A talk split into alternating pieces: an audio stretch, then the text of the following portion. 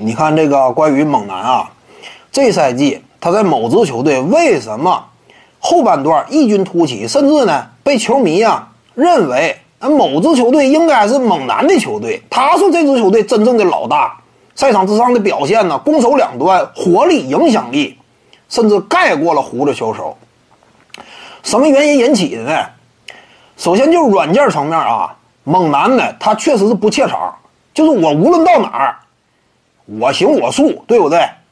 什么这这个这那大哥二哥的，我感觉呀，场上感觉来了，按照我的打，他本身软件层面呢，心态层面，就属于舍我其谁的这种球员。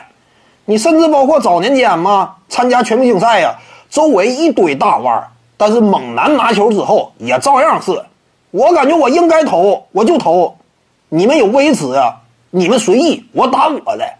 这是猛男性格这块说实话啊，怎么讲呢？某种程度而言，你就球迷的观感角度，猛男这种个性呢，也是挺吸引人的。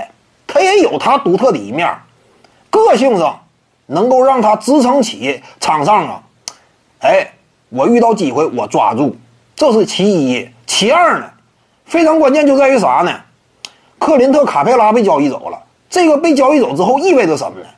曾经卡佩拉在的时候，卡佩拉与胡子球手两人之间的中路挡拆是某支球队最主要的进攻发起武器。但是后来呢，为了匹配快船队啊这样一种锋线的啊这个风格呢，把这个卡佩拉交易掉。而一旦把他交易掉呢，那你中路挡拆就不能成为这支球队主流的进攻武器了。而且一旦把卡佩拉摘掉，那也就意味着整个球场空间更加开阔。猛男这种突破类型的、强势突破类型的，往往呢，他就打的得心应手，就有点一星四射的感觉嘛。猛男呢，很多时候扮演的是那一星的角色。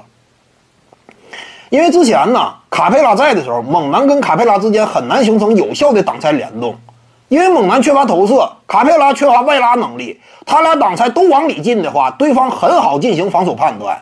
所以卡佩拉在，那么球队呢就围绕胡子和卡佩拉的挡拆运转。卡佩拉不在，一星四射的打法。由于猛男他本身的风格属性呢，挺适合一星四射，他还比较，呃，跟这个一星的要求呢还挺契合。所以呢，卡佩拉一走，猛男打的更像核心。怎么讲呢？本身有能力。软件层面呢也跃跃欲试，那最终就打出来呗。徐静宇的八堂表达课在喜马拉雅平台已经同步上线了，各位观众要是有兴趣的话呢，可以点击进入到我的个人主页当中，在专辑页面下您就可以找到它了。